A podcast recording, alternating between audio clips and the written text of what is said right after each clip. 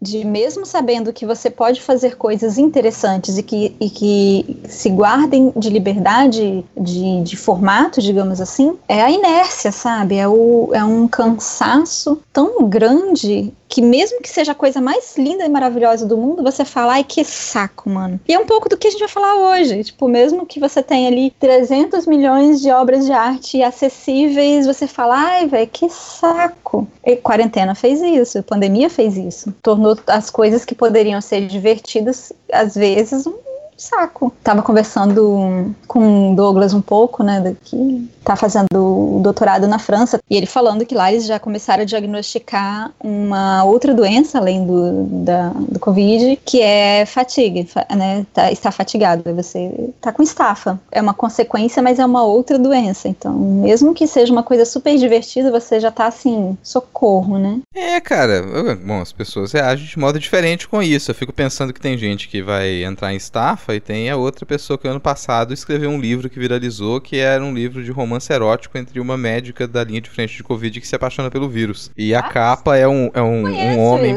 é um homem todo verde, com umas coisas saindo assim, e ela abra abraçando o peito do homem musculoso verde. eu preciso ver isso, eu não sabia disso.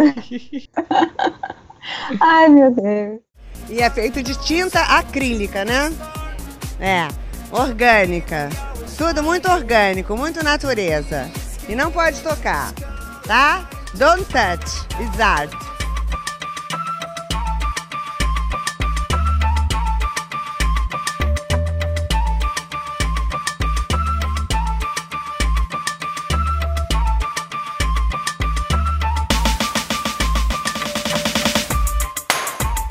E aí, gente perdida? Tá começando mais um Não Pode Tocar. Eu sou o Rodrigo Hipólito e este é o quarto episódio da nossa quarta temporada. A realidade é que a gente nem deveria estar tá gravando essa apresentação hoje, né, cachorro?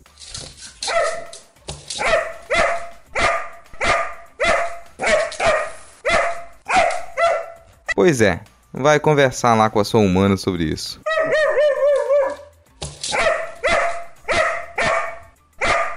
Isso mesmo. Para espalhar a beleza dos seus olhos caninos pela internet, ela tá super disposta, né? Brincadeira, brincadeira. A conversa desse episódio foi super tranquila. Foi uma conversa bem mais leve até do que as que a gente se acostumou a ter nos últimos episódios sobre quase qualquer tema, né? Então eu acho que vai ser um pequeno refresco no meio dessa barafustada toda.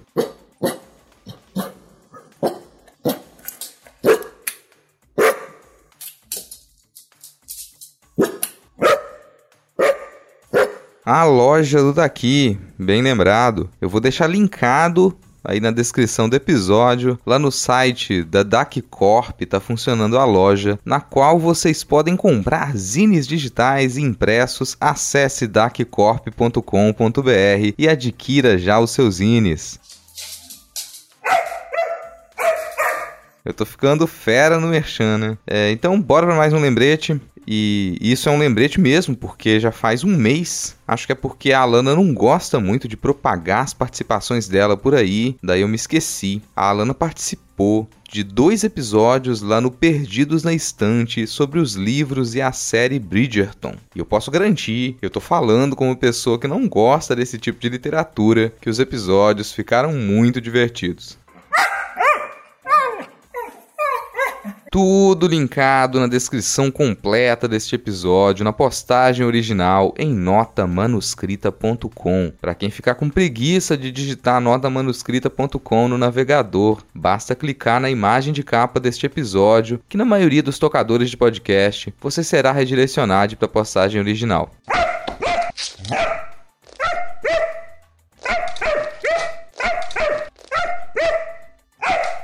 Isso aí, não pode tocar, tá disponível em todos os tocadores de podcast, em todas as plataformas comumente usadas para ouvir música, como Spotify e Deezer. A gente disponibiliza os episódios no canal do YouTube e você pode recebê-los até por e-mail. Todas essas formas de acesso estão linkadas na descrição do episódio, assim como os nossos perfis pessoais e os perfis oficiais. Siga arroba não pode tocar, sempre com demudo, no Twitter e e no Instagram. Essas nossas redes são comandadas pelo tio e esse maravilhindo cão podcaster.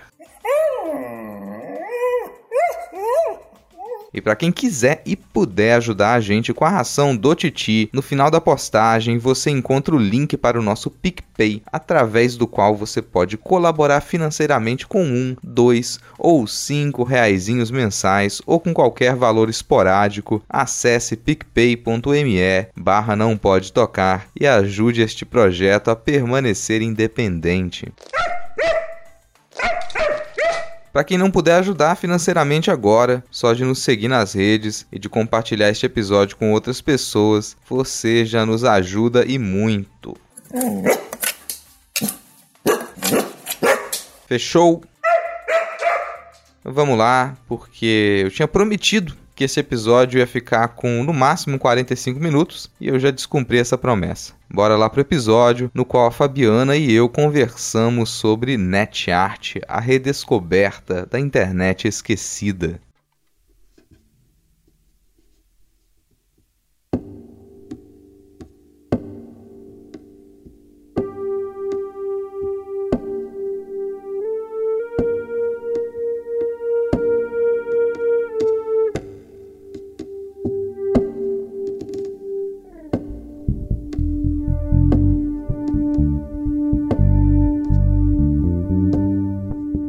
E essa vez a gente vai conseguir fazer o episódio curto. Me disseram, né? Foi uma lenda, um mito, mas eu, eu tô acreditando nessa lenda. Que vai acontecer um episódio curto, entendeu? Ó, esse episódio vai acabar com, com 45 minutos. Então, se chegar a 45 minutos de episódio e a gente não ter, tiver terminado a conversa, vai ser simplesmente um corte seco na edição. Nossa, ameaça. Ok.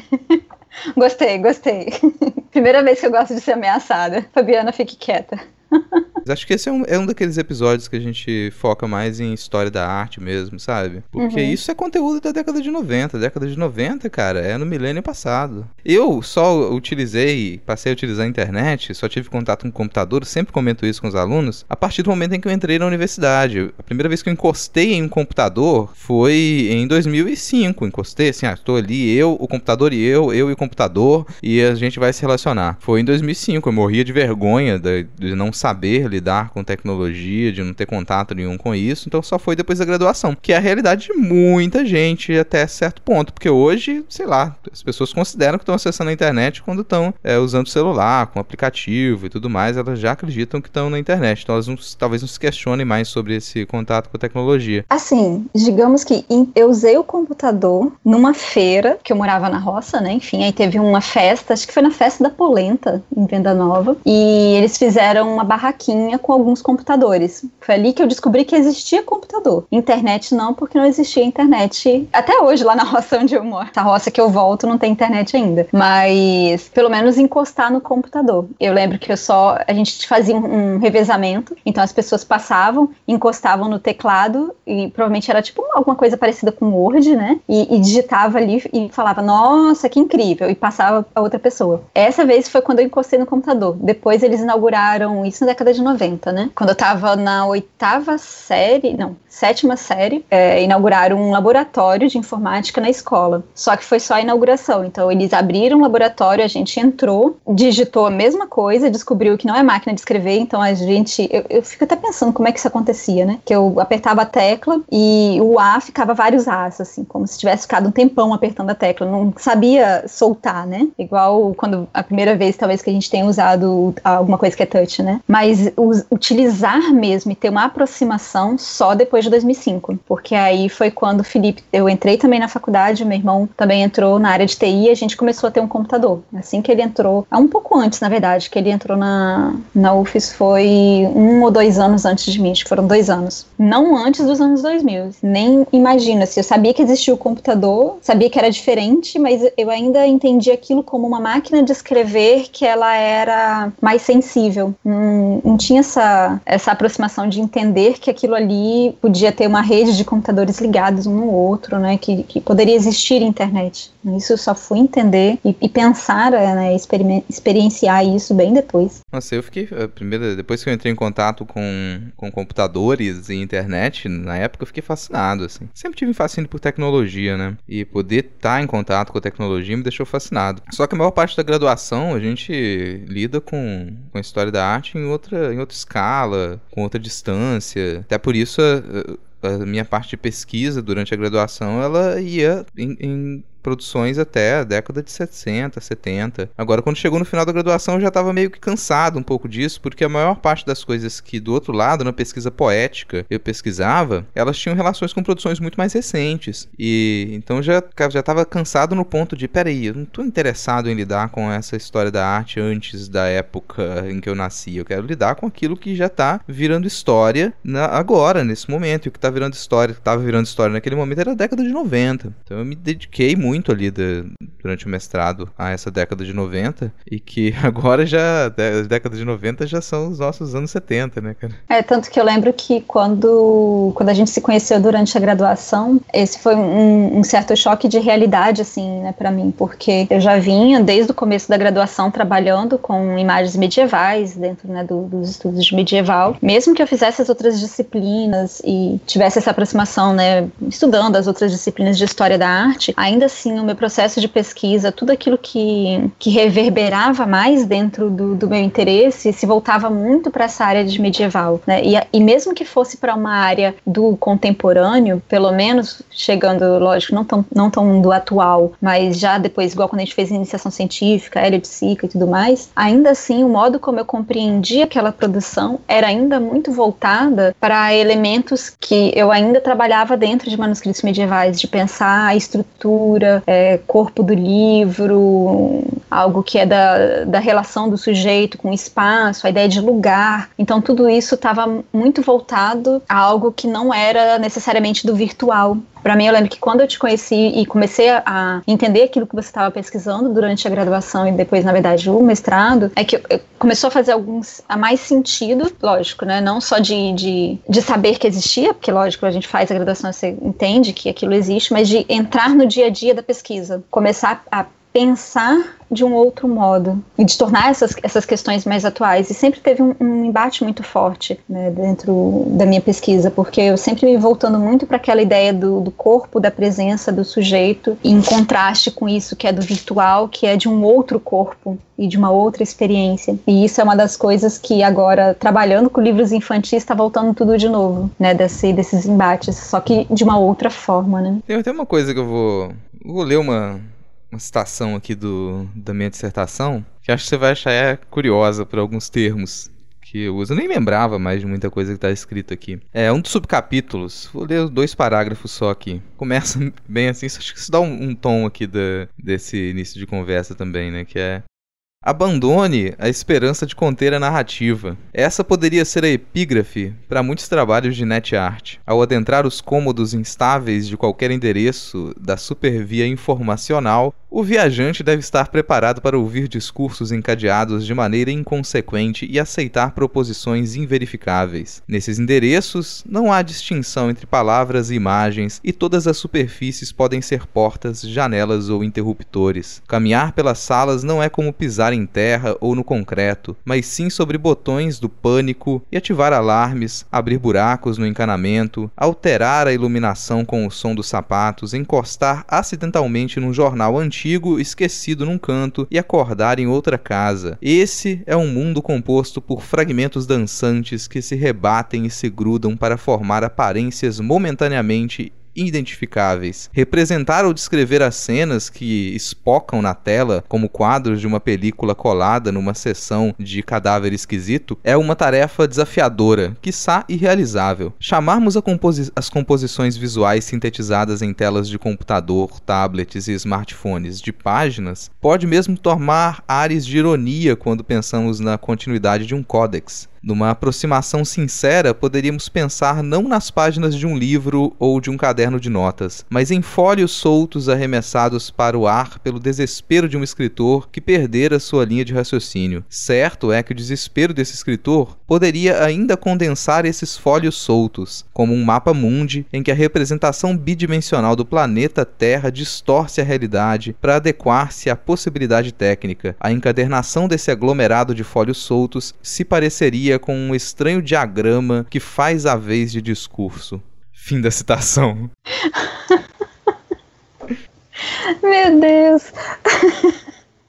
Parece que eu vi toda a minha graduação, mestrado e agora até o momento passando pelos olhos assim, né? Tipo, meu Deus do céu.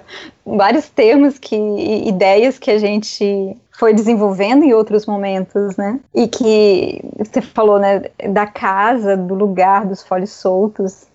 É, eu acho isso muito impressionante como que que quando a gente começa a conversar sobre determinados assuntos, e por isso é importante a gente sempre estar tá conversando com os pares, a gente faz umas, algumas trocas né, de, de, de termos e de conceitos, e isso vai se misturando muito, né? Acho isso fantástico resolvi passar o olho um pouquinho em algumas partes dessa, dessa dissertação, que eu vou deixar linkado na, na descrição do episódio também, para quem tiver interesse, que é uma dissertação que fala sobre, sobre NetArt, né, que é o nosso assunto de hoje, e analisa um trabalho específico, que é o muchet.org, e aí tem muitos trechos dela que eu nem lembrava que eu tinha tido aquele tipo de raciocínio, que eu tinha escrito aquilo, achei, assim, foi, foi curioso reler isso, principalmente essas partes que elas são um pouco eufóricas, assim, né. E, e como é que é uma escrita muda, né?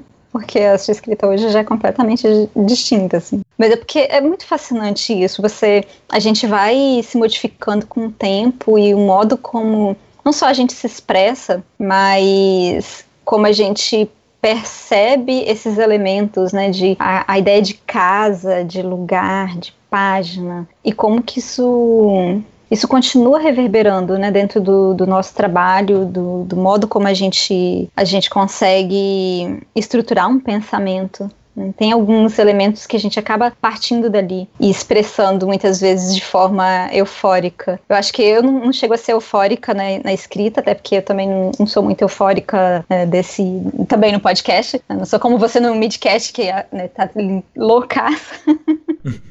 Mas eu acabo virando uma pessoa meio poética, melancólica e vai misturando as coisas e ai meu Deus. Eu tenho, às vezes eu fico pensando como que, que era a, a minha escrita e, e, esse entendimento do que poderia ser talvez o, a internet, o digital e, e a net art, enfim, né, nesse momento anterior e não necessariamente agora. Mas bom, para pelo menos dar uma estruturada aqui no que uh, nessa nossa conversa, né, pra gente, a gente começou a falar sobre alguns pontos e já disse, né, que a gente vai trabalhar falar hoje sobre net art, mas vamos dar um caminho aqui dentro dessa dessa casa de uma forma um pouco mais estruturada, né, quando a gente pensa sobre net art, né? Uma das muitas coisas que artistas e futurólogos ligados às tecnologias de comunicação devem continuar a se perguntar há umas duas décadas é o que raios aconteceu com a aldeia global. Antes de a internet surgir e durante toda a década de 90, a empolgação com as possibilidades dessa rede de conexões instantâneas era algo até meio que irritante. Dá até para dizer que existe uma saudável disputa entre, de um lado, teóricos e artistas que defendiam que tudo de melhor iria surgir a partir da disseminação do acesso às novas tecnologias e a conexão virtual, e do outro, quem dizia que ia dar merda, né, que ia dar muita merda. A gente, já a gente já sabe que deu muita merda, mas a gente sabe também que esse destino tem menos relação com a internet e mais relação com redes sociais, né, o monopólio dos dados e da falta também de atenção para a formação de pessoas, das pessoas a respeito dessas tecnologias. E esse não é exatamente o assunto de hoje. Tá, tudo bem, mas é quase impossível não falar sobre como as redes sociais e os aplicativos de mensagem tomaram o lugar da internet e restringiram o acesso das pessoas a qualquer tipo de informação construída de um modo compartilhado. As expectativas dos anos 1990 eram de que as pessoas passariam a compartilhar conhecimento, mas a realidade com as redes sociais, quer dizer, a realidade pós-internet, é que as pessoas passaram a ser exploradas e manipuladas por corporações das mais diversos tipos. Mas vamos dar um passo atrás e falar um pouco também sobre essa época das ilusões. Vamos falar um pouco sobre a época em que havia tanto encanto em torno da internet que artistas se dedicavam mais a pensar propostas para brincar com aquele novo mundo de virtualidade. Então a gente vai falar um pouco mais sobre net art. E aí por isso que hoje eu estou aqui, né, como apresentando este tema e puxando essa conversa, porque é justamente o trabalho que o Rodrigo desenvolveu durante a, o mestrado dele. Então, é, quem melhor entre nós dois para falar sobre esse assunto do que ele, então a gente inverteu um pouco os papéis. E aí, dentro dessa nossa conversa inicial, já fica aquela questão, afinal de contas, o que, que é a net art, ou pelo menos o que, que era a net art, já que a gente está falando dessa época das ilusões. E aí, Rodrigo, o que, que era essa net art? Net art, eu vou dar uma definição de net art, assim, para já começar. Net art são trabalhos baseados na internet, de modo simples. E é claro, muita gente pode falar, ah, então qualquer coisa que está na internet, qualquer trabalho de arte exibido na internet ser, seria categorizado como net art. Não. Porque você pode exibir qualquer coisa na internet, mas não é uma questão de exibição. Teve uma época em que se explorou muito a internet como meio. As características da internet como características que ela formalmente constituiria um trabalho de arte. E a gente chamou isso de net art. E que se desenvolveu basicamente durante a década de, de 90. Depois disso, ela não tem mais tanto corpo assim, né? Então, na prática, a gente hoje não consome tanto trabalho de net art, mas foi uma explosão ali no comecinho da década de 90 até o final da década de 90, muito artista, não só artista, muita gente que se interessava por essas novas tecnologias, explorava quais eram as possibilidades expressivas, quais eram as possibilidades estéticas, quais eram as possibilidades comunicacionais. Então você tem muito trabalho que talvez pudesse ser categorizado ali como esse aqui é mais um trabalho conceitual ou algo assim. Na prática eram trabalhos que eles tinham por base só existirem na internet, só poderem ser apreciados utilizados, consumidos na internet. E eles eram feitos dentro da internet.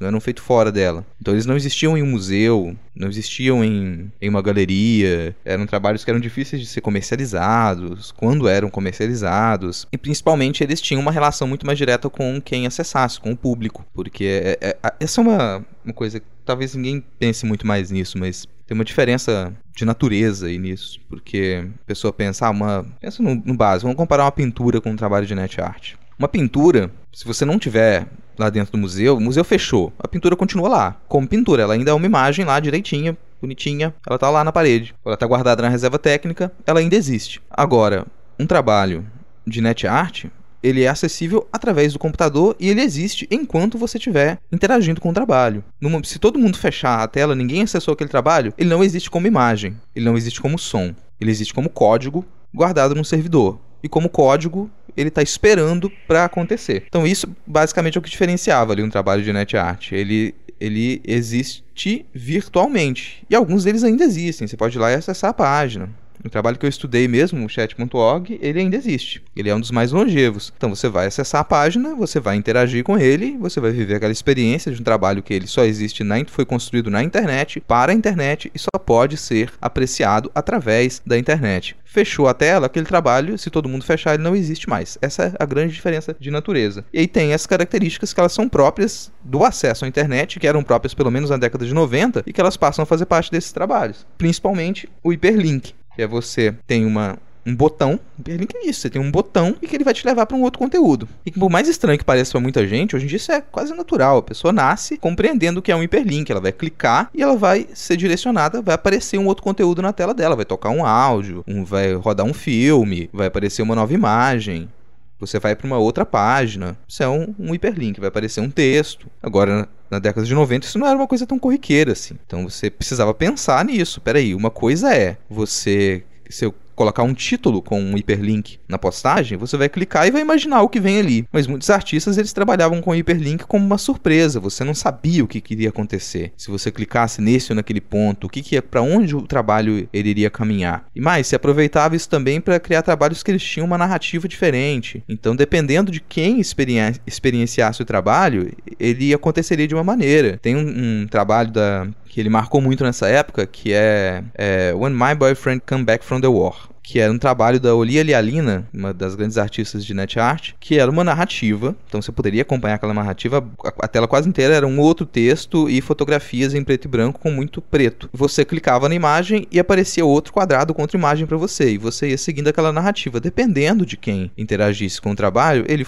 funcionava como uma outra narrativa. Você, aquilo ia ser diferente a cada para cada pessoa. Isso é um exemplo que é bem simples pra gente hoje, mas que no momento em que a internet ainda não era uma coisa tão não era acessada por tanta gente, não era tanta gente que sabia como lidar com isso, isso era uma, uma grande mudança, assim. Então, muito, muito, muitos artistas eles se interessaram por isso. O termo, aliás, net art, ele é um termo que ele só vai ser utilizado para esse tipo de trabalho depois. Ele foi um trabalho, um, um termo criado de certa certa maneira, por um dos primeiros artistas de net art, que foi o Vuk Kozik. Ele, num das, dos experimentos dele com códigos em listas de e-mail, os códigos se misturaram, as palavras todas se misturaram, e, e em algum desses pontos ele encontrou a expressão net.at e ele usou aquilo para poder nomear os trabalhos que ele fazia. E era muita coisa espontânea. Os artistas criavam e tenta, testavam as possibilidades da internet naquele momento. Agora, eu acho curioso que isso se fechou muito na década de 90. Acho muito curioso. Depois não, não é mais utilizado. E muita gente que estava empolgada, você falou dessa empolgação de algumas pessoas e outras não. Muita gente que era super empolgada com os destinos da internet, das tecnologias de comunicação, foi gente que viu essas tecnologias começarem a nascer. Então você pega teóricos como Roy Ascott, ou o, o Pierre Levy, por exemplo, era o, o, Gilberto Prado aqui no Brasil, era um pessoal que experimentava muito, estava envolvido com essas discussões na década de 70, 80, e quando chegou na virada da década de 80 para a década de 90, que a internet realmente começou a existir e que apareceram os primeiros navegadores gráficos que permitiam que as pessoas interagissem não só com códigos escritos, mas com imagem e som, isso foi, imagina a, a empolgação dessas pessoas, era quase impossível não ficar empolgado. Quando eu lia esses teóricos na, na graduação também, eu também ficava muito empolgado, porque de certa maneira eu estava descobrindo aquele novo universo, mesmo lendo textos que eram do começo da década de 90, da década de 80. Essa empolgação que, que a gente tem, ela depende muito de você estar tá envolvido e você ser surpreendido. Enquanto você estava falando isso de quem consegue se empolgar com, com situações do gênero e que igual era o, o, aquele de desenhar do Google, né, o Draw, que você fazia o desenho ali, o desenho eles adivinhavam, né, a, a a inteligência artificial adivinhava o que, que você estava desenhando, coisas assim. E como que isso era envolvente, porque você fica pensando nisso do, do, do participar e da coisa que existe enquanto você está ali interagindo, né? De, de depender de você. E que eu acho que que fazia, que tinha um peso muito grande, se a gente for pensar na inert art, como estava dizendo, é como um meio e não necessariamente como uma exibição, então precisa dessa, dessa existência do momento, e que hoje a gente tem de uma forma um pouco diferente. Né? A forma como isso acontece, lógico, não vai ser, né, se a gente for pensar em relação à NetArt, esse histórico dela acaba sendo muito curto, justamente porque a gente tem uma mudança muito grande dessa forma como a gente encara a própria internet. E às vezes quem, quem vivenciou esse momento, principalmente da década de 90, o modo como a gente percebe o, os elementos hoje vem de todo esse processo das nossas próprias vivências. Não vai ser como uma criança, às vezes, que pega ali o, o tablet ou o celular e, e, já consegue entender que ali tem uma câmera, mesmo ela muito novinha, ela já posa para a câmera. Né? Se você tem um flash que dispara, ela para na hora porque ela já sabe que é uma foto. É, é um outro tipo de relação com, com esse lugar do virtual, né? Era só, eram coisas que eu estava pensando aqui quando você falou que essa produção da NetArt ela existe durante a década de 90. E isso faz um diferencial muito grande quando a gente pensa, né, que, que a década de 90 ela, ela já está muito distante. Por mais, por mais que ah, muitas vezes a gente, para quem vivenciou a década de 90, a gente esqueça isso, né? Que entre os anos 2000 e 2021 tem 21 anos aí. A gente às vezes perde essa noção do, do, do tempo, né? Por exemplo, uma coisa que, que às vezes a gente fala, ah, internet anos 90. E a pessoa pode tender a, se, a, a, comparar com o modo como a gente se comunica através da internet hoje. Vou trazer um outro comparativo, que talvez seja mais próximo disso. Tem um trabalho do Gilberto Prado, que ele desenvolveu ali no final da década de 80, que ele diz mais de como que as pessoas estavam interessadas em, em vivenciar isso. Que é um trabalho de fax art. E nossa, mais uma designação. Sim, teve um momento em que as pessoas, em que o fax era a grande novidade, em que o fax era aquilo que você ia experimentar. E se fez tanto trabalho em cima de fax que a gente tem o termo ali, esse, fax art. Arte que você fazia através dos aparelhos de fax. Isso é engraçado de dizer hoje, mas imagina a sensação que era você conseguir desenhar junto com uma pessoa que está num outro continente, era, era uma coisa fantástica. E um desses trabalhos eram dois aparelhos de fax, um em um país e outro em outro, e você. Cada um tinha dois aparelhos de fax. Dois aparelhos de fax aqui comigo, no Brasil, dois aparelhos de fax aí com você na, na Inglaterra. E esses aparelhos eles vão estar tá conectados, de modo que o papel que sai de um entra em outro. Ele vai ficar rodando o papel eternamente, enviando e recebendo fax. Então eu tenho um aparelho enviando fax e eu tenho outro aparelho recebendo fax. Você recebe o fax que eu estou enviando, eu recebo o fax que você está enviando, e esse papel, que fax era um papel, ele vai continuamente ficar rodando do seu lado e do meu lado. E você vai desenhar aí, e o que você desenhar vai aparecer aqui para mim que eu estou recebendo. E eu vou interferir, vou desenhar, e você automaticamente vai receber o que eu estou interferindo no seu desenho. E esse papel vai ficar girando ali a gente está criando um desenho, criando um, um, trabalho visual junto ao mesmo tempo, você no outro continente e eu aqui. Claro, a gente pensar em tela, isso é, parece muito infantil, parece meio patético pra gente, mas era um início de experiência que você tinha no momento em que ainda não se tinha,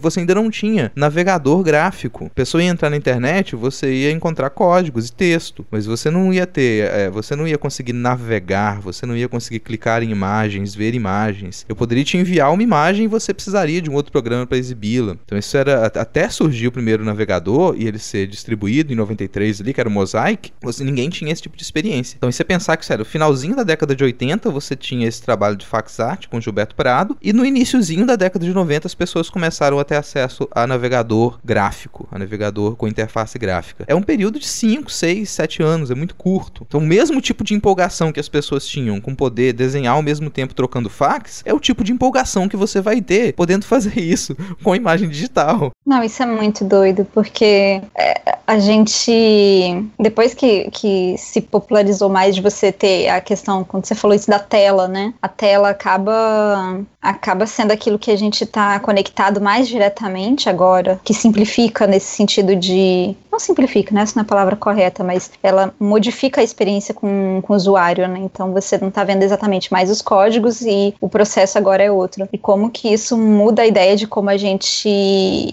encara a materialidade daquilo que é virtual, né? Porque essa folha não era o papel exatamente o mesmo da matéria falando, mas era o mesmo. Numa época que você ainda trocava cartas, que demorava né, semanas e meses às vezes para chegar. Isso é uma coisa incrível. E aí eu fico me perguntando por que que dentro né, desse, desse histórico curto da, da NetArt, por que exatamente você acha que ela, ela desapareceu assim, dentro de todas essas mudanças? É, não sei se desaparecer, desapareceu, mas realmente é, quando eu, dá para dizer que não, não, não, chamou tanta atenção. Engraçado, quando eu comecei a, a pesquisar NetArt, não tinha nenhum livro sobre NetArt na, na biblioteca da UFES. Não existia um. Então era uma coisa que era conhecido, já estava ali, já, já tinha já se tinha estudado sobre isso, só que aparentemente historiadores e historiadores da arte não se interessaram. Você encontrava muito material, quando se comentava sobre net art, isso estava em livros sobre novas mídias para comunicação, isso estava em teóricos da comunicação, em filosofia da comunicação. Você encontrava isso com historiadores e historiadores da arte. E os livros que, que depois foram adquiridos pela biblioteca não estavam em português, nunca ninguém tinha se interessado em traduzir isso. Tá, você encontrava alguns artigos, alguns ensaios de pesquisadores da comunicação daqui do Brasil Brasil, mas muito insípidos assim, uma coisa muito simplista. Então foi só essa só essa, esse fato de não ter nenhum livro sobre net art na biblioteca quando eu comecei a pesquisar, já indica como que isso quase passou desapercebido. Tudo bem, você tem aquela coisa de historiador da arte de falar, coisas muito recentes ainda não são história, então é muito difícil de estudar isso. Só que não justifica. Você tinha materiais sobre pintura dos anos 90, você tinha material sobre videoarte dos anos 90, você tinha material sobre performance dos anos 90, mas nada sobre net art. Meio que fica com, ficava com aquela aquela sensação de que aquilo ali era algo menor, era algo que não, não fazia parte do grande universo da arte, sabe? Um preconceito enorme com relação a esse tipo de produção. E isso é uma das razões pelas quais não vingou tanto e pouca gente estudou net art ainda estuda net art ou até desconhece o termo. Tinha outros termos que eram utilizados também, arte baseada na, na internet, arte baseada na rede, mas não, não vingou por diversas razões. O primeiro é a velocidade de de mudança da tecnologia. Então, enquanto os artistas estavam experimentando a internet, a internet foi engolida pelas redes sociais. Então, você imaginar que isso é estranho para algumas pessoas, mas muito do que se, do contato que a gente tem hoje, através de smartphones, de aplicativos, não é internet. Você está em contato através de aplicativos, através de redes sociais. Mas a internet ela é uma coisa muito mais ampla que isso. E de certo modo, a maioria das pessoas que se diz que elas passaram a ter acesso à internet, isso é mentira. Elas não passaram a ter acesso à internet, elas têm acesso a Instagram, Twitter, Facebook e WhatsApp. E esse é o consumo delas de troca de informação. A internet está fora disso. É tanto é esse o problema que a gente tem uma enorme dificuldade das pessoas verificarem informação, porque sequer os sites de pesquisa como o Google, elas conseguem utilizar, elas não utilizam. É só o que elas recebem, é, é o JPEG que elas recebem pelo WhatsApp, é a mensagem que é compartilhada, é a postagem no Facebook, no Instagram e no Twitter, e elas não saem desses aplicativos ou de outros portais, como de, outros, de outras plataformas como o YouTube. Ela vai estar tá fechada ali e dali ela não sai. Só o fato de estar tá fechada naquilo já vai contra o princípio básico do que seria a internet. E as redes sociais engoliram a internet. Virou outro tipo de experiência. Isso foi tão rápido que é uma das justificativas pelas quais a gente pode dar para a NetArt ela não ter se desenvolvido mais, não ter tomado mais corpo e não ser tão estudada assim. Essa é uma das razões. Então a gente tem uma e tem, tem outras também. Se a gente fosse pensar que a NetArt ela era uma coisa difícil de ser colecionada. Primeiro porque aqueles trabalhos eles não teriam nenhum valor como objeto. Hoje você já tem algumas estratégias para poder comercializar trabalhos de arte digital, mas isso não, ainda não conta para trabalhos de net art, para trabalhos que eles dependem dessa experiência de interação, a não ser que um grande museu, uma grande galeria tenha interesse em investir, em custear aquilo. Normalmente é um trabalho que precisa ser mantido e é um trabalho que ele não, não rende esse lucro. Você, é, é difícil ele como valor de troca, mesmo valor de troca simbólico. Então, durante muito tempo, galerias e museus não se interessaram por isso. Isso já é um grande indicativo de por que aquilo ficou relegado ao esquecimento. Você tem esse aspecto de, de mudança tecnológica muito rápida e você tem um certo. Você tem um certo. O, o termo que se usa é o mistério do objeto. É um termo em inglês que você usa. Um mistério que esse objeto contém. Que é uma, uma expressão para falar de objetos de arte que eles geram uma curiosidade, uma certa estranheza, porque eles não fazem parte do cotidiano. E a gente tem essa sensação com relação a muitos objetos de arte, principalmente de arte contemporânea. Você fala, esse objeto ele é esquisito, ele não tem função, ele está fora da realidade, ele não é para qualquer um. Ele não faz parte do dia a dia das pessoas, ele não está no cotidiano. Só que o acesso à internet ele passou a fazer parte do cotidiano. E isso estava é, dentro dos princípios da internet, de se disseminar. Isso fez com que esses trabalhos eles fizessem passassem a fazer parte muito mais rápido da experiência cotidiana das pessoas, de não ter nada de especial, e aí não surtir tanto interesse em colecionadores em quem tinha que investir em trabalho de arte. Essa talvez é uma das maiores das razões mais fortes, que é difícil de seguir. Outra, mais complicada ainda, é o desinteresse dos teóricos. Muitos teóricos e teóricas da história da arte não tinham formação e capacidade mínima para poder compreender do que, que se trata esses trabalhos. Até hoje, se você for pensar na maioria dos acadêmicos e acadêmicas de renome que a gente tem dentro da história da arte no Brasil, eles podem ter dificuldade de poder mexer num projetor. Isso vira piada para as pessoas, mas é aquela coisa, nossa, a pessoa é doutor, doutora e não sei o que e não sabe ligar e desligar um projetor. E aí você imagina para essas pessoas compreenderem do que, que se trata trabalho de net art. É uma distância muito grande. Essa, é, isso explica por que teóricos da comunicação e filósofos da comunicação comunicação, eles produziram material sobre isso e historiadores e historiadoras da arte não. E a gente vivencia isso até hoje. Até hoje você vai tentar explicar esse tipo de trabalho, você tentar explicar arte digital, arte virtual, e você encontra uma barreira de pensar na quantidade de estudantes que tentam desenvolver trabalho de desenho digital em algumas faculdades de, de artes e não conseguem porque não tem professora disponível para poder orientar trabalho de desenho digital. Não consegue não tem formação para aquilo, não tem conhecimento e, é, e por não ter conhecimento também relega a um patamar inferior. Acha que pintura digital não é pintura, acha que desenho digital não é desenho, não, não tá no mesmo peso do desenho com carvão, com lápis e conhece aquela técnica e conhece aquela experimentação, porque é óbvio é uma coisa ridícula, né? É interessante que todos esses, esses pontos que você elencou saíram da ideia de preconceito para voltar à ideia de preconceito, né? Como se é, esse, esse receio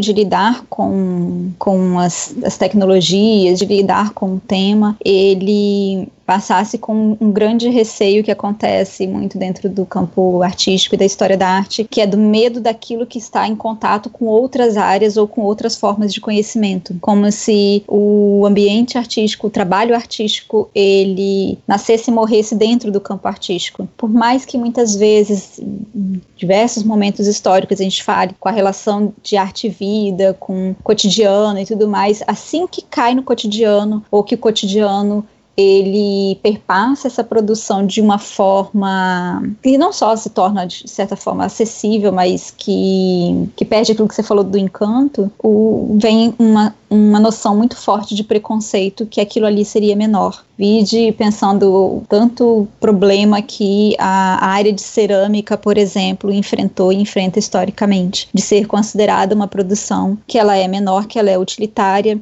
e ela está ali dentro, muitas vezes, dos departamentos, se a gente for pensar nessa produção acadêmica, de um modo inferior. Né? Ela, ela, ela não guarda um status dentro da produção. Mesmo que a gente tenha ceramistas atuais que trabalham e que continuam atuando dentro, né, por não ser necessariamente só uma técnica, mas uma forma de discurso. Quando a gente fala de de net art, a gente está falando de uma produção localizada numa década, mas que ao mesmo tempo, quando pega o ponto de lidar com a internet como meio e não apenas como exibição, a gente está falando de um grande desdobramento de outras produções. E como que isso é complicado justamente porque tem esse, esse distanciamento de achar que aquilo ali, por mais que seja feito por artistas, não teria o mesmo tipo de, de interesse ou de status. Ou muitas vezes, né, que ah, isso aí é como se fosse o hobby do artista.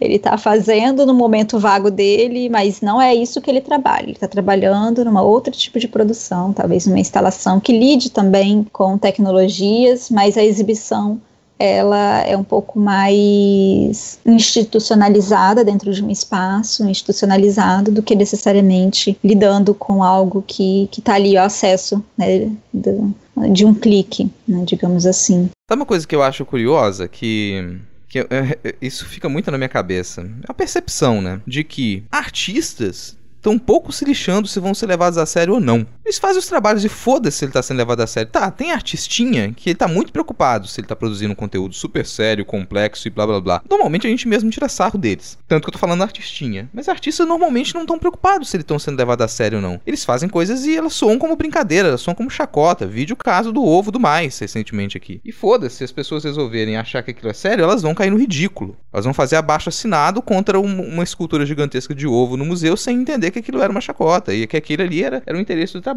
sabe? E, e vão cair nisso. Agora, teóricos e teóricas da arte, essa galera tem medo de, de não ser levado a sério. Tem medo de virar chacota. Tem medo de falar de alguma coisa e aquilo ali não ser o, o futuro respeitado. Então, quando artistas começam a fazer alguma coisa e aquilo ainda não não passou por algum grande teste, teóricos e teóricas da arte não vão falar sobre aquilo. E quando não há tempo daquilo passar pelo teste, simplesmente vai ser relegado ao esquecimento. Agora, depois que algo passou por algum teste, depois que um ou outro teórico da arte conseguiu realizar algum estudo sobre aquilo e falou: nossa, isso aqui é interessante, aí chove. Aí venha o enxame de teóricos historiadores da arte. Nossa, agora eu quero falar sobre isso porque isso é respeitado. É um medinho da chacota que, sabe, me faz pensar, cara, não, não quero estar envolvido com essa galera. É, da mesma forma que a gente tem os artistas artistas e artistinhas, a gente tem os teóricos e os teoriquinhos.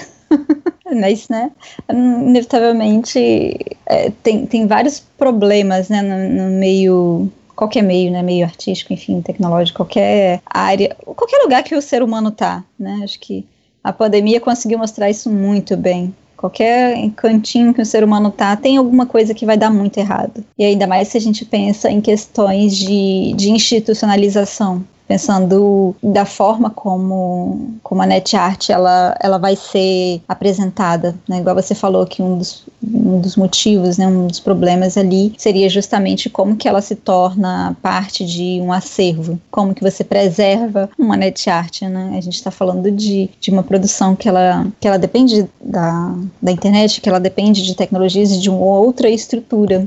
Pensando nisso, assim, que eu acho engraçado, porque tem uma outra coisa com relação aos primeiros artistas de net art, que na divisão que a gente faz nessa curta década, que foi só a década de 90 mesmo praticamente, gente. Os primeiros artistas de net art, ali da primeira metade da década de 90, eles são chamados de fase heróica, de período heróico da net art. E que eram artistas que eles estavam empenhados em entender de programação para poder construir os seus trabalhos e eles tinham, eles eram muito ativos politicamente. E isso é também um dos motivos pelos quais não era difícil de comercializar alguns desses trabalhos. Não é porque você não poderia pensar num modo de, de vender trabalhos de net art para ricaços que gostam de comercializar arte, de comprar arte. Não é isso. É porque muitos desses artistas do, do início da net art eles eram engajados politicamente. Então você encontrava trabalhos que eles eram baseados em uma batalha jurídica para poder manter o domínio, um domínio de um endereço de um site que ele que uma grande empresa de brinquedos queria comprar, que era a Etoy. Ela queria aquele endereço e ela entrou na justiça porque aquele endereço já estava com um grupo de artistas que fez um trabalho chamado Etoy. E o trabalho na verdade vira a guerra judicial entre eles, ou trabalhos que eles eram baseados em reunir as pessoas para derrubar site do governo, sabe? Isso era trabalho de net art. Só poderia acontecer na internet. E eles não estavam tão interessados em participar desse mercado de arte, era muito difícil de você subjugar esse tipo de ação, que é uma ação direta, ao tipo de arte engajada, porque a arte engajada politicamente, em algum momento o mercado ele abraça essa arte e ela vira mais um produto no mercado. Mas aqueles primeiros trabalhos de net art não, eles eram suficientemente agressivos, eles funcionavam como um ataque e era muito complicado. Então esses, esses trabalhos da era heróica eles não, não foram comercializados, embora depois eles ganhem um certo peso histórico. E tanto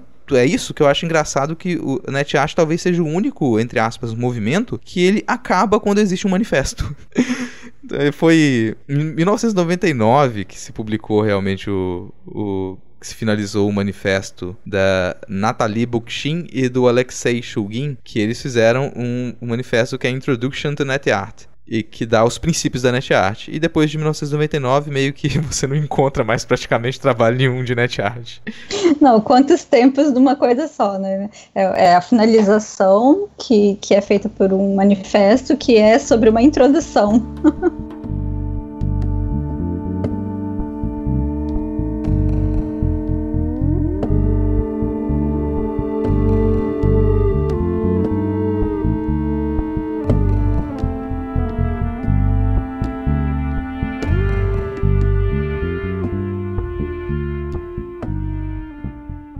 E aí, não sei, acho que eu já vou fazer a pergunta direto, né? Por que, que museus e galerias, Rodrigo, parecem não ter aprendido nada com a NetArt? É, isso é uma pergunta bem complicada. Por mais que ela pareça a resposta pareça, a resposta óbvia é: porque museus e galerias eles sobrevivem da exibição de arte. Então eles sempre estão preocupados com a apreciação. É para isso que eles são formados. Eles guardam trabalhos, eles exibem trabalhos. E eles se justificam por isso. Só que na internet você não precisa dessa justificativa. A pessoa vai apreciar, vai consumir, vai interagir com o trabalho de arte no Instagram, no YouTube, nessas plataformas que elas já estão acostumadas a, a acessar. E isso reduz muito a, as alternativas dos museus. A não ser os museus que eles, durante todo esse período, eles se atentaram para o trabalho de net art e eles investiram em plataformas para artistas. O artista vai produzir o trabalho para esse museu e ali aquele trabalho vai ser exibido dentro da, da, plataforma daquele museu, vai fazer parte daquilo, daquele projeto. Ou universidades que investiram nisso para grupos de pesquisa em poéticas digitais e construíram suas próprias plataformas. Os artistas tiveram liberdade para trabalhar ali. E isso é uma minoria. A grande maioria dos museus eles é, ainda se firmou na ideia de a gente tem esse prédio aqui a gente tem essa reserva técnica, aqui a gente acumula essa coleção que normalmente é física, normalmente são objetos, mesmo que tenha alguma, algum trabalho digital. Ele é feito para ser exibido aqui nesse prédio, a gente quer que as pessoas venham. E as pessoas precisam vir presencialmente. No momento em que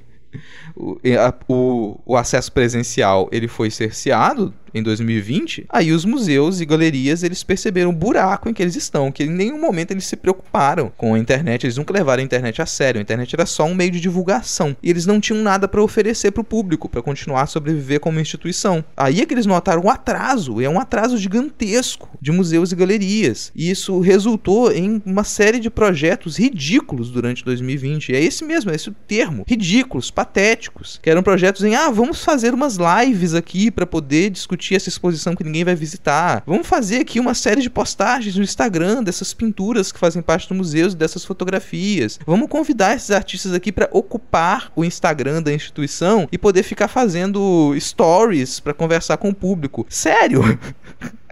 que a, a, grande descoberta dos museus de arte em 2020 foi que eles poderiam fazer stories. a grande descoberta dos museus de arte em 2020 foi que eles poderiam fazer conferências online na web para poder apresentar trabalhos de arte e discussões para o público. Sabe? É, é por isso, nesse sentido que é ridículo, é patético. A gigantesca maioria dos museus não teve nenhuma alternativa para isso. Não conseguiu fazer com que o público ele se... por isso que muitas vezes o público ele também se desconecta com essas instituições de arte, porque elas não só apresentam uma herança histórica, como elas passam a representar aquele passado que ele perde interesse aos poucos. Elas é, é, é no, no, sentido mais direto de dizer que elas não se atualizam. Não naquele sentido coaching de falar, nossa, você precisa se manter atualizado. Mas não, elas não dialogam com a atualidade. Isso ficou patente durante o ano de 2020. E as, os motivos para isso eles são os mais variados, desde falta de investimento, aliado à falta de formação da maioria das pessoas que elas assumem direção, é, assumem direção do educativo dos museus, das galerias, a falta de formação e de interesse no que é de novo, em arriscar, de galeristas e colecionadores. Isso faz com que a gente passe por esse momento vergonhoso. O máximo que alguns museus e galerias eles chegaram é, nossa, vou fazer um tour virtual fazer um tour virtual, você vai aqui acessar essa reprodução em 3D do museu e da galeria, você vai clicar como você clica no Google Street View e ali você vai poder parar na frente de, dessa, dessa fotografia de uma pintura, clicar ali do lado e ter um textinho que te fala um pouco sobre esse trabalho. Puta que pariu, bicho. É sério? Sério que é isso que as pessoas, as pessoas, sei lá, elas já estão é, elas já estão tão submersas na, na internet e nos aplicativos de, de trocas de informação que você dá essa possibilidade para as pessoas e você no máximo que elas vão encontrar naquilo ali é chatice. É chatice, cara. É você tá, tá, você tá realmente apresentando para elas o, o, passado, mas não de modo curioso ou informativo. Você tá querendo que elas voltem no tempo. Esse, 2020 foi um, um momento muito vergonhoso, assim, para museus e galerias. E não à toa que eles entraram em crise. Muitos museus e galerias internacionais começaram a demitir todos os seus funcionários. Isso virou uma crise gigantesca para o setor cultural. Aos poucos eles têm se atualizado, mas é uma pergunta muito difícil de responder, porque todos os indicativos estavam ali. Muita muita gente já tinha apontado, é necessário repensar museus e galerias para que eles compreendam como funciona o universo dessas novas tecnologias, porque elas já não são mais novas e esse esforço ele não aconteceu. E pode colocar esse, é, é, a conta desse fracasso em administração. Nos administradores, se for no Brasil, a gente lida muito com museu público, então é na administração pública que, tá esse, que, que esse cheque tem que bater. A culpa está ali. E na formação da maioria desses profissionais que eles são indicados para direção, para coordenação de museus e eles mal, mal sabem que eles têm que verificar informações que eles recebem no WhatsApp. Aquele momento que você super se empolga, eu fico, caralho.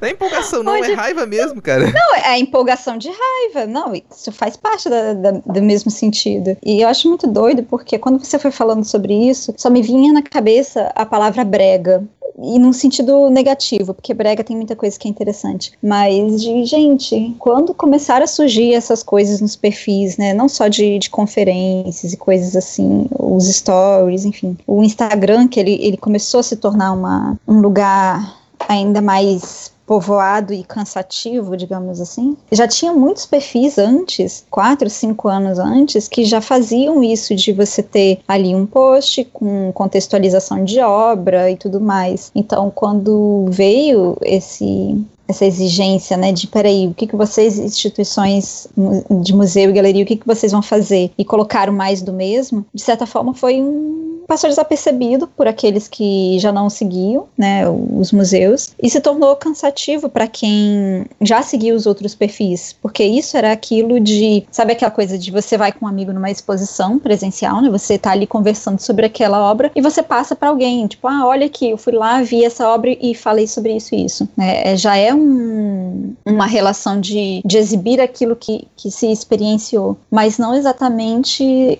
num processo de mediação, né, que era algo que se espera de um museu, uma galeria, né, de uma, de que essa produção ou a, a produção artística ela chegue de uma forma artística também, até porque se a gente não está indo ao museu e à galeria, onde que a, a, até onde que esse contato com o artístico ele, ele acontece? Ele acaba ele acabou não acontecendo. E aí veio uma série de, como você disse, né, dessas iniciativas patéticas e algumas até piores ainda, né, de propor uma tentativa de propor atividades pelo Instagram, como se as pessoas fossem participar. Você faz aula online, você trabalha online e aí você ainda vai participar e produzir alguma coisa como se você estivesse num workshop. Isso é, isso é muito engessado, né? A relação que a gente que a gente tem com uma produção artística, ela, ela lida com a poética artística também, do envolvimento do sujeito com, com a produção. E parece que quando a gente fala de uma suspensão do presencial para tornar isso virtual, se esquece que as pessoas não deixaram de ter corpos ou que as pessoas continuam tendo relações que elas são de sentidos e não só do olhar. Parece que mesmo a gente discutindo tanto uma necessidade de acessibilidade, não só pensando em pessoas com deficiência, mas acessibilidade de uma forma mais ampla inclusiva, a gente continua pautando na ideia de exibição e daquilo que é você fazer um manual né, um manual de esta é a obra, esta é a legenda, esta é a obra, esta é a legenda. Não importa se você vai pôr um 3D, se você vai colocar um duplo mortal carpado no meio de uma exposição, ainda é a mesma coisa, né? Ainda é você criar uma fichinha ali e não ter nenhum tipo de relação com o sujeito que seja uma relação dentro do ambiente artístico, que tenha esse peso artístico não só do, do dizer, olha, existe isso. Né? E a gente está extremamente já sobrecarregado. Tava falando antes, né, de, tô vindo de duas lives, ontem tive três lives, são, três não, foram quatro, quatro horas direto, né, os professores estão nesse processo, os alunos estão nesse processo, e quem estuda e trabalha está ali sempre sobrecarregado pela tela, e aí, é como você disse, não é uma pergunta fácil de você responder, porque vai exigir se voltar para o cotidiano, para saber quem são essas pessoas. Muitas vezes, quando a gente fala de mediação, a gente fala também do sujeito que está ali se relacionando com a obra. Mas quem é esse sujeito agora? Porque ele se modificou. Ainda são as mesmas pessoas, mas as relações se modificaram. A, a nossa casa se modificou, tudo está se modificando muito rápido e de uma forma drástica. Né? Tem uma série de outros fatores no meio. E, e a forma como a gente encara a presença pela tela, ela é muito intensa. Né? Tudo isso precisa ser considerado nesse momento. E a mediação, ela precisa avançar nesse sentido. Eu ia falar mais alguma coisa agora, eu até esqueci, porque eu fiquei pensando, né, como que, que essa questão da, da mediação e do, do encontro com o sujeito, ele, ele pode acontecer pela internet, mas, mas é aquilo aprender também como a, a, internet como um meio e não só como uma exibição. Por isso até que essa pergunta ela, ela é interessante nesse sentido, né? Como, por que, que os museus e galerias parecem não ter aprendido nada com a net art, nesse sentido de entender o que é exibição, o que é tornar alguma coisa o meio dela. Sabe uma coisa? Eu acho que é, é, sintetizam muito dizer que os museus e galerias eles permaneceram no paradigma da apreciação, no paradigma da, desse paradigma de consumo. E talvez por isso também eles não tenham conseguido assimilar, e muitos teóricos não tenham conseguido assimilar, net art e outros tipos de produção. Porque o recado da net art nos anos 90 já era direto. Olha, a gente precisa realmente produzir fora do paradigma da apreciação quando a gente trabalha com tecnologias de comunicação. E museus e galerias esquecem completamente disso. Elas quer, ainda querem que o público ele acesse para poder ficar parado diante de um trabalho de arte e fala: "Nossa, que maravilhoso!" E tentam levar isso para a internet. É, é, é, se manter no paradigma da apreciação 500 anos atrás. Não tem muita diferença dessas lives e dessas é, desses passeios virtuais que propõe o museu agora com qualquer galeria de pinturas do século XVIII, sabe? XIX. É isso que você estava querendo que as pessoas fizessem, agora você quer que elas façam isso pelo computador. Então a realidade é que a gente não trabalhou isso em nenhum momento na maioria das instituições. Como escapar do paradigma da apreciação? E muita gente pode dizer, opa, mas a gente fazia isso, com as pessoas podendo interagir com os trabalhos dentro do museu, que é aquilo que se fazia na década de 60 e 70. As pessoas vão chegar lá e elas vão pisar na areia, e elas vão se deitar nos, eu penso, nos trabalhos do Hélio de Sica, década de 60 e 70. Elas vão brincar com os bichos da Ligia Clark. A gente tá nos, em 2020, 2021, sabe? A gente já deveria ter ultrapassado essa ideia de participação, de interação há muito tempo. O, o paradigma da representação que a gente precisa cortar, a gente não cortou, ele continuou ali. A ideia de que você vai apreciar, vai, ter, vai apreciar com outros sentidos, mas ainda é uma apreciação. E a NetArt não funciona assim. A NetArt precisa da deliberação do público. Ela precisa que o público tome iniciativa em alguma coisa. Então, se tem aí uma, um, um caminho que eu acho agora uh, os trabalhos de arte pensados daqui para frente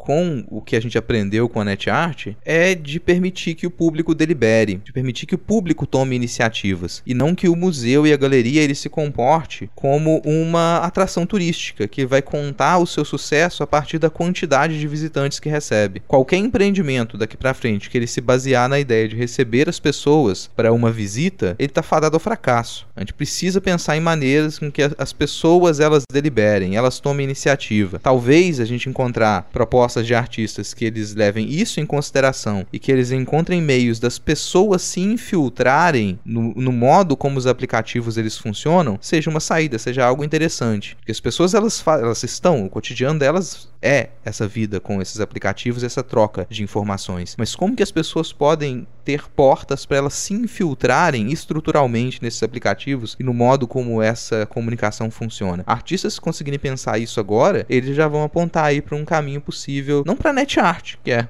dos anos 90, né? Mas para um outro tipo de, de, de net art, um outro tipo de trabalho baseado na vivência que a gente tem hoje em dia com a rede. Se antes a gente tinha dificuldade, às vezes até mesmo de fazer uma pessoa sair da calçada e entrar dentro do museu se tivesse um, um insufilme, alguma coisa no vidro, imagine agora, né? A, a porta é a mesma porta de entrada para o trabalho, para as aulas, para tudo, é a tela. Então, o, o desafio é outro, né? E enquanto você falava, eu só ficava pensando, acho que a gente tem que aprender aprender mais com Gartic, entendeu? Com processos de envolvimento e deliberação que acontecem e que, e que podem podem ter um, um, outro discurso, né? Eu só.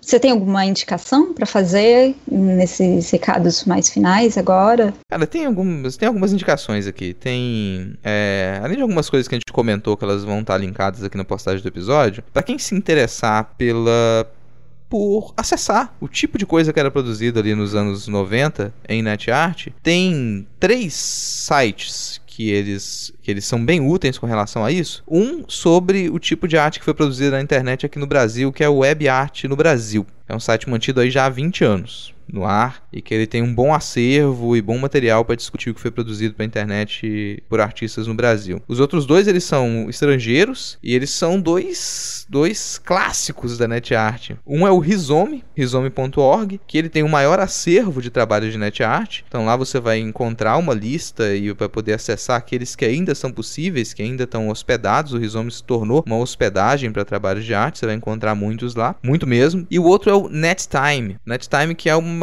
ele, no fim das contas hoje ele é uma plataforma acervo, ele é um acervo do que dos fóruns de discussão onde aconteciam muitos dos trabalhos de NetArt no iníciozinho da década de 90, que é, muita coisa acontecia por fórum, é uma lista de discussão e elas estão guardadas aí no NetTime. Estão linkados aqui na, na descrição do episódio. Isso fica como indicação. É, eu acho que de indicação, assim, eu tava tentando lembrar agora algo que, que eu tava assistindo esses dias, que não tem necessariamente a ver com o tema, mas que eu gostei bastante, que é um anime chamado Yuri on Ice, que é de patinação, patinação no gelo, e, e é muito divertido. Ah, e a outra indicação é de uma plataforma, enfim, um site que você consegue fazer animações né, a partir de desenhos. Você carrega o desenho, faz o desenho ali, você consegue animar esse desenho. É o monstermesh.zone. Depois eu coloco o link lá na, na descrição. E que é muito divertido. Tem alguns exemplos antes, né, quando a gente abre para ver, e, e tem alguns cachorros salsichas animados. É bem interessante.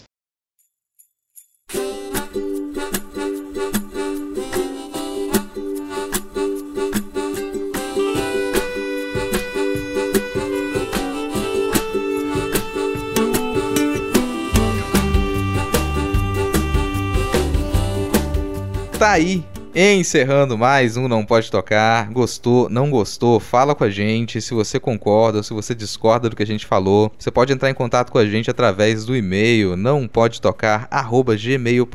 ou das nossas redes sociais, o Twitter e no Instagram. A gente tá como arroba não pode tocar, sempre com o D de pode no mudo. Lembre-se de quem comanda as nossas redes sociais é o Cachorro Podcaster, o nosso querido Titi. Vai lá ganhar uns lambejos do Titi. É importante que você siga a gente. Quanto mais seguidores seguidores a gente tiver nas redes sociais, além do Cachorro ficar feliz, faz com que o nosso projeto tenha mais relevância. Por falar em relevância, em dar moral pra gente, aproveite e acesse notamanuscrita.com, que é onde você encontra a postagem original desse e dos outros episódios, para você poder conferir os links das recomendações que a gente deixou na descrição do episódio, mais os links para todos os nossos perfis pessoais, os perfis aqui dos integrantes do Não Pode Tocar. Lá no notamanuscrita.com você encontra também muitos artigos, contos, crônicas, textos de processo e todo tipo de material que a gente produz. No final de cada uma das postagens dos episódios do Não Pode Tocar, do Pataquadas e do Não Pode Chorar, tem o link para o nosso PicPay. Considere apoiar a gente financeiramente com um, dois, cinco reais mensais ou com qualquer valor esporádico. Isso é um ótimo incentivo para a gente. Se não der para poder apoiar financeiramente também, só de seguir a gente nas redes e compartilhar esse episódio com outras pessoas já vai deixar a gente muito feliz, já vai dar aquela força. E é isso. Por hoje chega, por hoje acabou. Se nada der muito errado, semana que vem a gente tá de volta. Bora dar um tchau.